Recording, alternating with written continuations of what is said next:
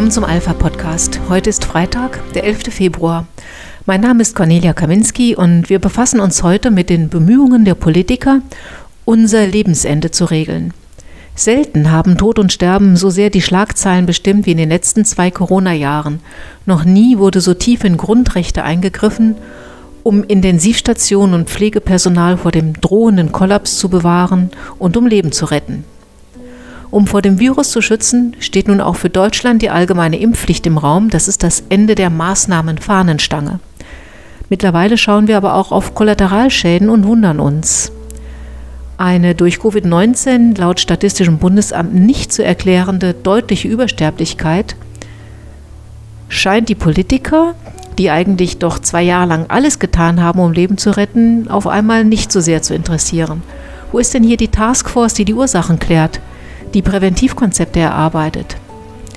Ebenfalls dramatisch sieht es mittlerweile in den Psychiatrien, insbesondere den Einrichtungen für Kinder und Jugendliche aus.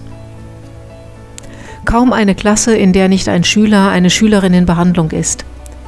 Gestern wurde in meiner Gemeinde ein 18-Jähriger beerdigt, der sich in der Garage seines Elternhauses aufgehängt hat.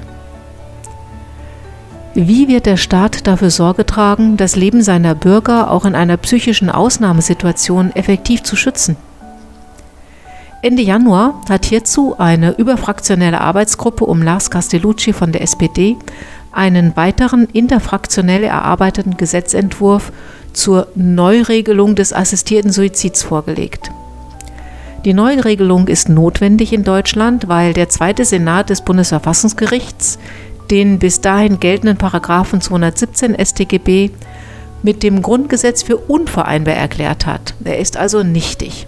Seitdem ist jedem Einzelnen, genauso wie jeder Organisation und jedem Verein auch, die geschäftsmäßige, das heißt auf Wiederholung angelegte Beihilfe zur Selbsttötung gestattet. Der 16-seitige Entwurf von Castellucci trägt den Titel Entwurf eines Gesetzes zur Strafbarkeit der geschäftsmäßigen Hilfe zur Selbsttötung und zur Sicherstellung der Freiverantwortlichkeit der Entscheidung zur Selbsttötung. Es ist der dritte und zugleich aber auch der restriktivste Gesetzentwurf, mit dem Abgeordnete die von den Karlsruher Richtern kassierte Regelung aus dem Jahr 2015 zu ersetzen trachten.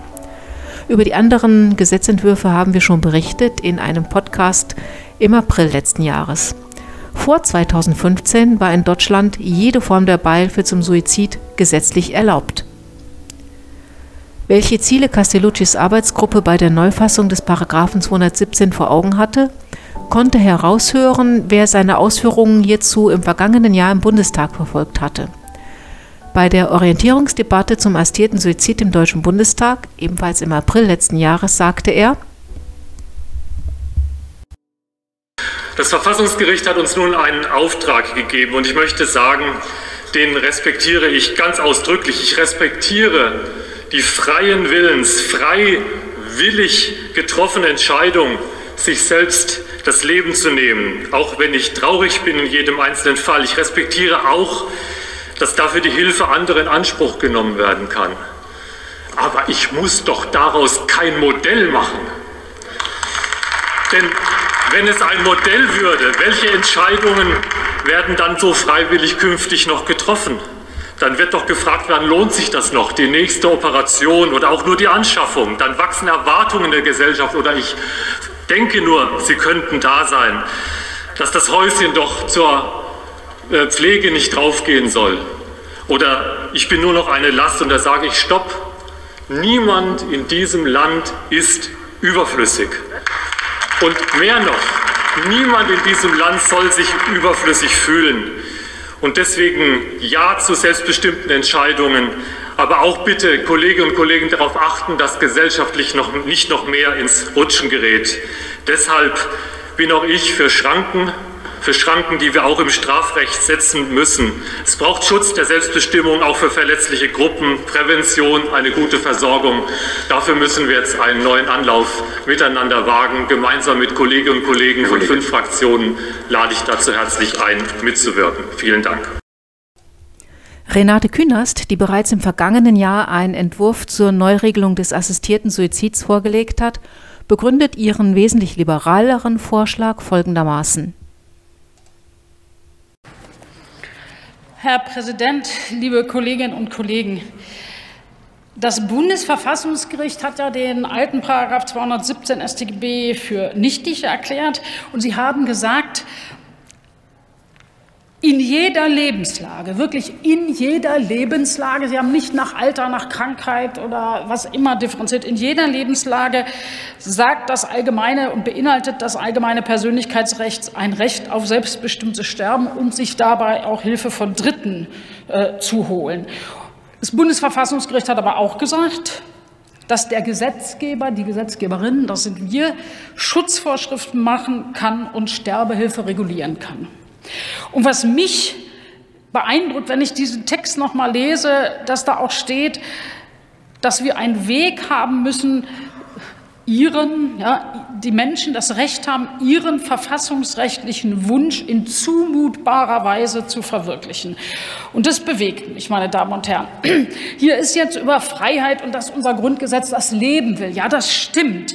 Aber wir haben eben auch dieses persönlich, allgemeine Persönlichkeitsrecht. Und wir wissen doch heute nach dieser Gerichtsentscheidung, Sterbehilfe und Beihilfe findet statt. Vereine gehen in Altersheim und beraten über das Recht am Ende des Lebens. Ärztinnen und Ärzte sind damit konfrontiert, meine Damen und Herren. Und da meine ich, dass wir es nicht bei der Gerichtsentscheidung belassen können, sondern auch rechtlich eine klare, rechtssichere Weg eröffnen müssen. Und das heißt, einen rechtssicheren Weg Zugang zu Medikamenten, die jetzt auf irgendwelche clandestine Art und Weise und keiner weiß welche eigentlich äh, genommen werden. Fassen wir uns ein Herz und machen wir eines, nämlich im Rahmen des Respekts vor dieser Selbstbestimmung finden wir einen Weg, der sicher ist und zumutbar ist. Und ich sage noch mal, für Herrn Castellucci, es geht nicht darum, ein Modell zu eröffnen. Es findet längst statt, Herr Castellucci, ohne dass wir Schutzrahmen drin haben. Ich meine, es geht ja auch nicht um die Frage, ob Sie oder ich, ob irgendjemand von uns das richtig findet oder nicht richtig findet oder ob Kirchen und religiöse Menschen es richtig oder nicht richtig finden. Es ist ein Persönlichkeitsrecht. Das Grundgesetz fordert faktisch von uns zu sagen, wie können Betroffene ihr Recht auf selbstbestimmtes Sterben rechtssicher umsetzen, wie können wir den Schutzraum organisieren, meine Damen und Herren. Der Ort für eine solche Regelung ist definitiv nicht das Strafgesetzbuch, sondern meine Kollegin Katja Keul und ich haben ja einen Entwurf, der von anderen unterstützt wird, vorgelegt, ein eigenes Schutzgesetz, das differenziert zwischen Menschen in medizinischer Notlage und Menschen, die aus anderen Gründen ihr Leben enden wollen. Wir sagen nicht, der eine darf, der andere darf nicht, sondern wir eröffnen unterschiedliche Wege und respektieren das Recht beider, meine Damen und Herren. Ich will eines hinzufügen an der Stelle. Wir sagen auch, und ich finde, dass man das regeln muss. Zu Sterbehilfenvereinen muss es Regeln geben, zu der Begleitung muss es Regeln geben. Es muss die Zuverlässigkeit der Personen geregelt werden, meine Damen und Herren. Und was auf alle Fälle uns bleibt, ist, wir können nicht zulassen, dass das Bundesverwaltungsgericht gesagt hat, es muss Zugang zu Betäubungsmitteln geben und der Bundesminister sagt, es gibt hier gar keine Abwägung, ihr sagt immer Nein. Das können wir nicht akzeptieren rechtlich. Und dann bleibt für mich, lassen Sie uns einen rechtssicheren, guten, sauberen Weg finden. Und denken wir im Übrigen immer dran, 365 Tage im Jahr ist Zeit, neben dieser Regelung endlich gute Prävention und gute Betreuung zu organisieren und zu finanzieren. Wer genau zuhört, stellt fest, Frau Künast geht davon aus, dass nicht nur assistierter Suizid, sondern auch aktive Sterbehilfe längst gängige Praxis in Deutschland ist. Jetzt sei der Gesetzgeber aufgerufen, das irgendwie so zu regeln, dass auf alle Fälle weiter getötet werden darf, denn das sei ja das, was die Menschen wollen. Was sie bei all dem völlig ignoriert, ist das große Fragezeichen, das man hinter die vermeintliche Selbstbestimmtheit eines jungen Menschen setzen muss, der seinem Leben ein Ende bereiten möchte, und das unfassbare Leid, das mit einer solchen Selbsttötung in die Familie getragen wird.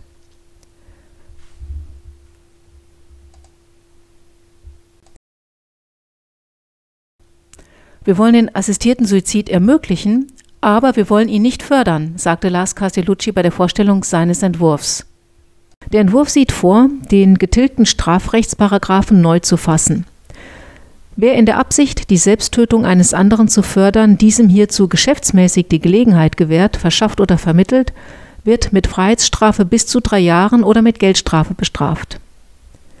Damit die Forderungen des Bundesverfassungsgerichts nicht leer laufen, listet der Gesetzentwurf sodann in Absatz 2 zahlreiche Strafausschlussgründe auf.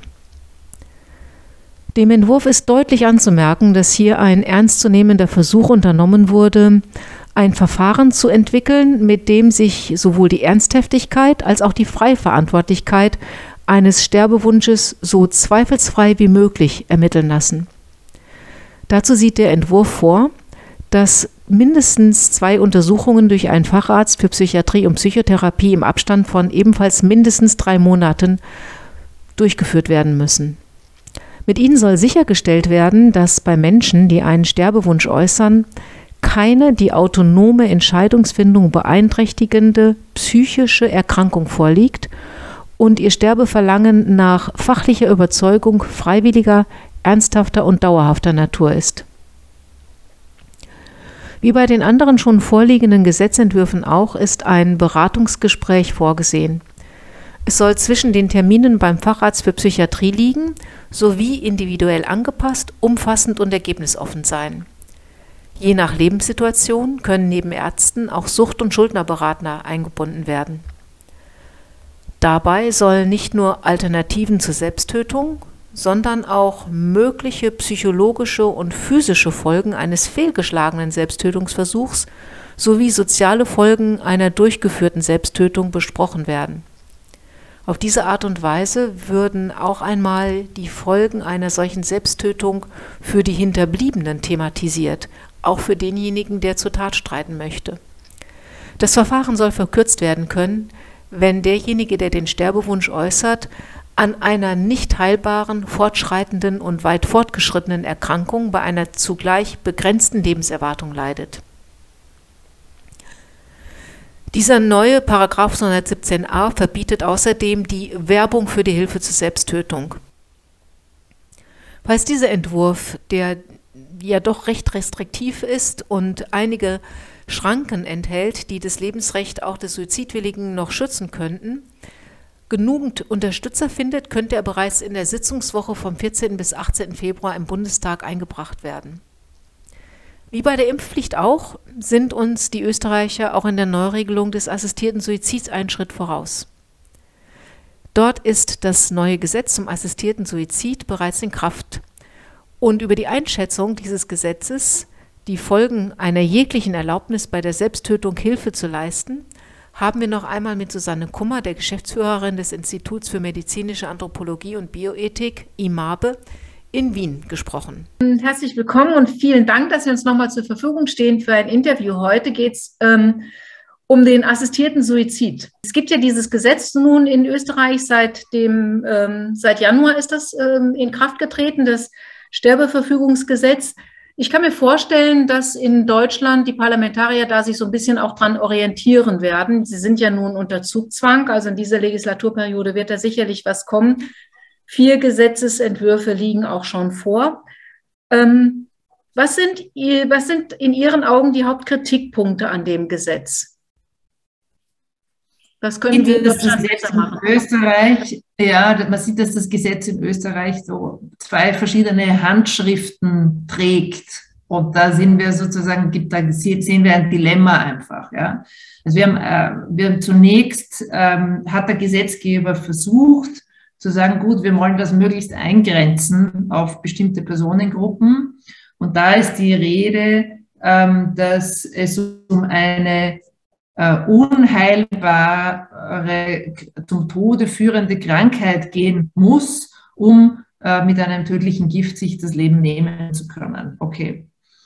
Also da sieht man quasi, der Versuch ist sehr engmaschig zu fassen, Terminalkranke, ja, wo der Tod in absehbarer Zeit stattfinden wird. Dann aber ähm, wird hinzugefügt, inkludiert sind, sind auch jene Personen, die an einer schweren, dauerhaften Krankheit mit anhaltenden Symptomen leiden, deren Folgen die betroffene Person in ihrer gesamten Lebensführung dauerhaft beeinträchtigen und in einen in einen Leidenszustand bringen wird, der nicht anders abwendbar scheint für den Betroffenen als durch den Suizid. So, und jetzt haben wir sozusagen, was ist eine schwere, dauerhafte Krankheit mit anhaltenden Symptomen, die nicht zum Tode führt? Und da haben viele Kritiker gesagt, also in Wahrheit ist das jetzt auch ein Freibrief für alle älteren Menschen, äh, Menschen mit Behinderung, die also chronisch leiden an Erkrankungen, die sind dauerhaft beeinträchtigt, die haben Diabetes, die hören schlecht, die sehen schlecht. Und das war schon ein bisschen ein, ein, muss sagen, ein Warnsignal, wenn wir in die Niederlanden schauen und nach Belgien, wo es quasi eine neue Erkrankung gibt, äh, die nennt sich geriatrisches Syndrom. Und, die im Zusammenhang mit Euthanasie quasi das, das, das grüne Licht ist. Jemand mit einem geriatrischen Syndrom äh, darf Euthanasie in Anspruch nehmen. Das sind äh, in, in Belgien, ich habe jetzt die Zahlen nicht ganz vor Augen, aber ich glaube, es sind schon fast 17 Prozent. Das heißt, wir sehen eine der Euthanasiefälle. Wir sehen also eine Verschiebung von, sagen wir vielleicht die, die wir so in den Medien präsentiert bekommen und die dort auf damit, also MS-Patienten um die 50, ja, die sagen, ich, ich will das nicht bis zum Ende durchtragen. Aber das sind die Einzelfälle. Aber das Gros, das werden die alten Menschen sein. Äh, wir sehen das ja auch an den Zahlen, äh, etwa in der Schweiz, wo 88 Prozent aller Suizidfälle, assistierte Suizidfälle sind Senioren. Also es geht ganz klar in diese Richtung. Das hat einen ökonomischen Aspekt. Ja. Kanadier haben das ja auch gleich vorgerechnet, dass sie sich ja. 140 Millionen kanadische Dollar sparen mit der Euthanasie. Also das ist ein, da sehen wir wirklich ein, ein Problem, ähm, dass man diese chronischen Krankheiten hereingenommen hat, die nicht lebensbedrohlich sind. Also das ist zu kritisieren. Das, sagen wir so, wo der Gesetzgeber, glaube ich, äh, was man also positiv unterstreichen muss, er hat festgehalten, dass äh, kein Arzt, keine Pflege, kein Apotheker, niemand in seinem Gewissen äh, verpflichtet werden kann, hier mitzumachen und jeder nach seinem Gewissen sagen kann, ich mache hier nicht mit. Und der Gesetzgeber hat gesagt, das gilt auch für Institutionen. Da haben wir wirklich Druck gemacht, denn wir kennen die Beispiele aus Kanada, inzwischen auch schon aus der Schweiz. Und Kanada musste vor einem Jahr das erste Hospiz schließen, weil es sich geweigert hat, Euthanasie durchzuführen.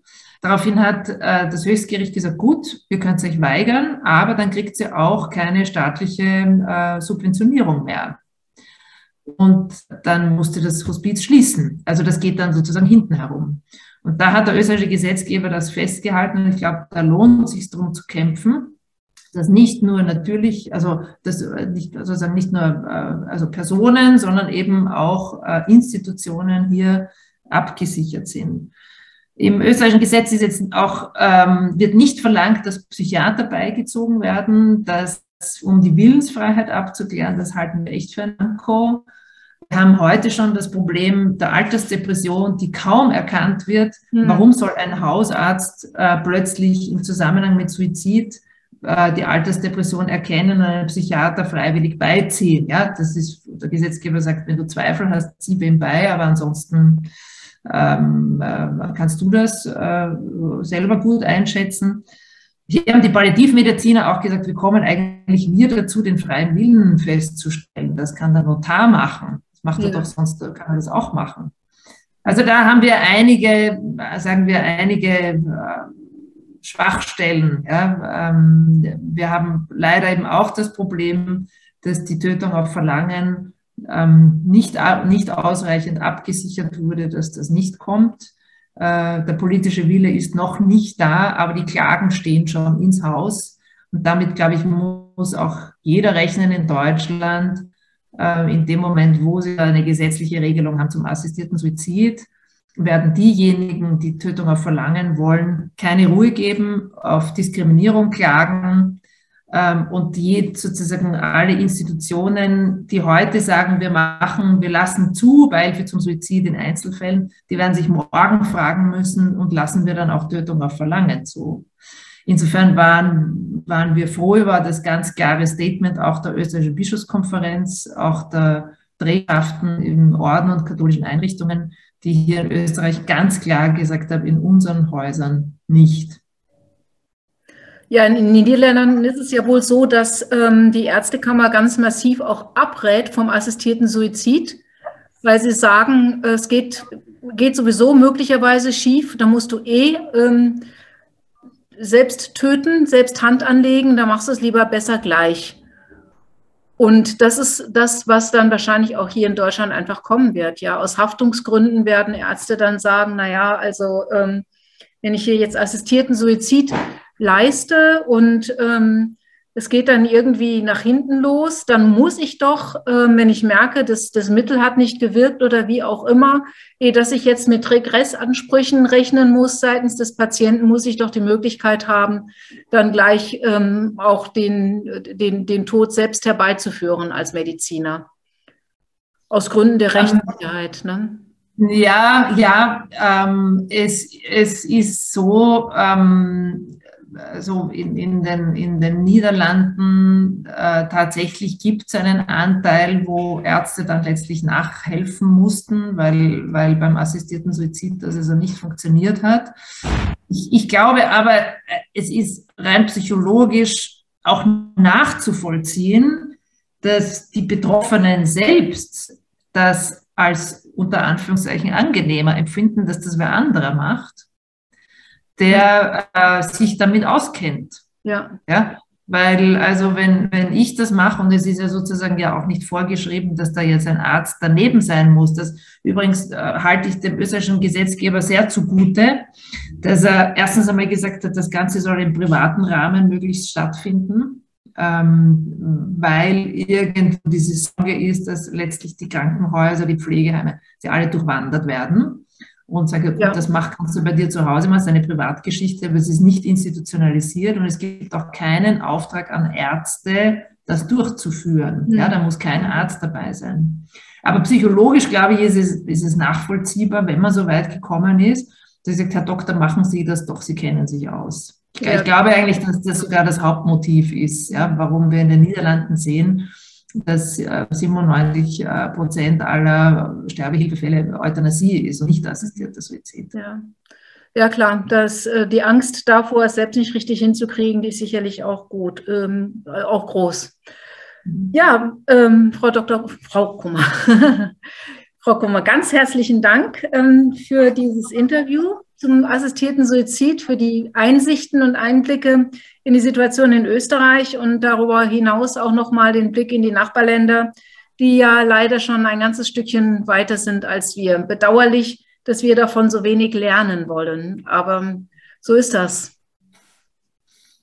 So ist es. Ähm, also ja, ich kann nur kann er irgendwie be, bestärken, sich selber mit dem Thema Palliativ in den Diskussionen einfach, einfach das auch wirklich einzubringen, ja, und zu sagen, es ist nicht diese Schwarz-Weiß Malerei ähm, in Bezug auf das Sterben haben wir, haben wir offenbar Angst vor etwas. Ähm, ja, vieles hat mit Religionsverlust auch zu tun. Ja. Ähm, ich glaube, hier müssen wir sozusagen die spirituellen Batterien wieder aufladen äh, die zwischenmenschlichen Batterien aufladen und, äh, und auch Menschen kommunizieren, was, was möglich ist, dass sie keine Schmerzen haben müssen, dass sie gut betreut sind und dass sie so auch friedlich hinübergehen dürfen. Da gibt es einiges zu tun. Packen wir es an. Richtig. Vielen Dank, Frau Kummer. Gerne, gerne. Im zweiten Teil des Interviews, das wir Ihnen nächste Woche vorstellen werden, geht es um die spannende Frage, wie nun mit der neuen Situation beispielsweise Rettungskräfte umzugehen haben. Darf überhaupt noch erste Hilfe nach einem missglückten Selbstmordversuch geleistet werden? Oder macht sich der Sanitäter dann schon strafbar? Und was passiert überhaupt mit einer Gesellschaft, die sich aufmacht, ihre Mitmenschen im wahrsten Sinn des Wortes bei der Förderung ins Jenseits zu assistieren? Wir schließen heute mit einem Lied von Jamestown, Goodbye, I'm Sorry. Es handelt von einem Jugendlichen, der glaubt, dass sein Leben wertlos ist. Niemand möchte, dass es ihn gibt, und niemand würde ihn vermissen, wenn er nicht mehr da wäre. Es fasst mit diesen einfachen Zeilen das Grundproblem gut zusammen. Ist es unsere Aufgabe als Gesellschaft, einem solchen Menschen zu sagen, du hast recht, wie kann ich dir nun bei deinem Selbstmord helfen? Oder sollten wir als humane Gesellschaft nicht eher sagen, du bist wertvoll, jeder Mensch ist wertvoll. Vielleicht siehst du es jetzt nicht, aber ich sehe es. Bitte bleib.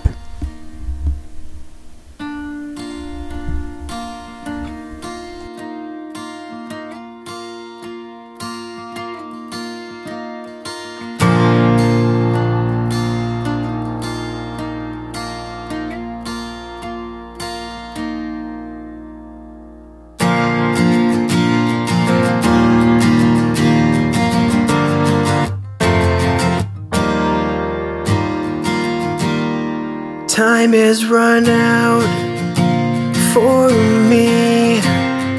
Everything's distant and I don't know what to believe. It's so hard.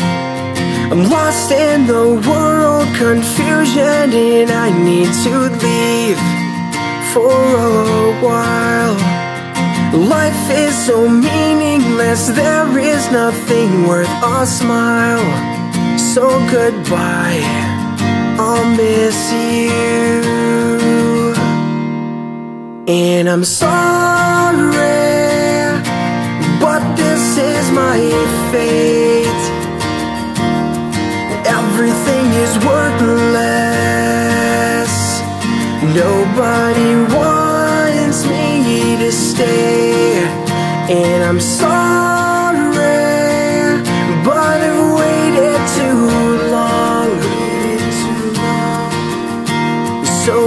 my goodbye. No one will cry over me. I'm not worth any tears.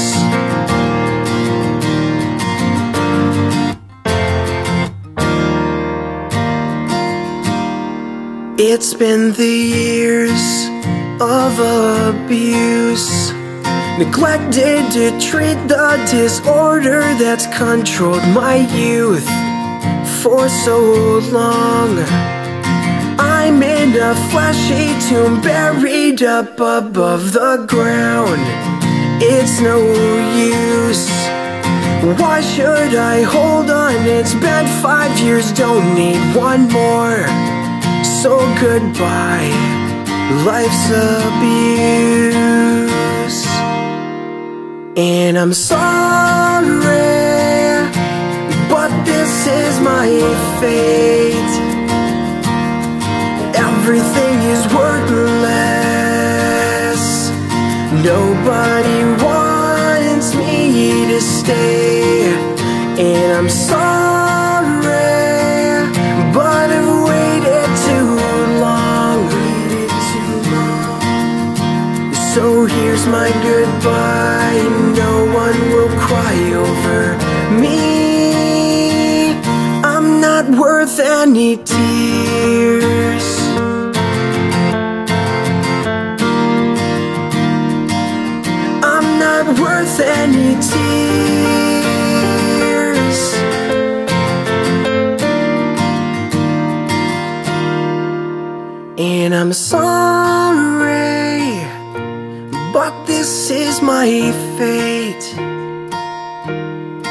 Everything is worthless.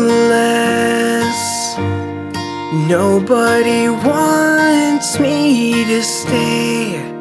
And I'm sorry, but I've waited too long. So here's my goodbye.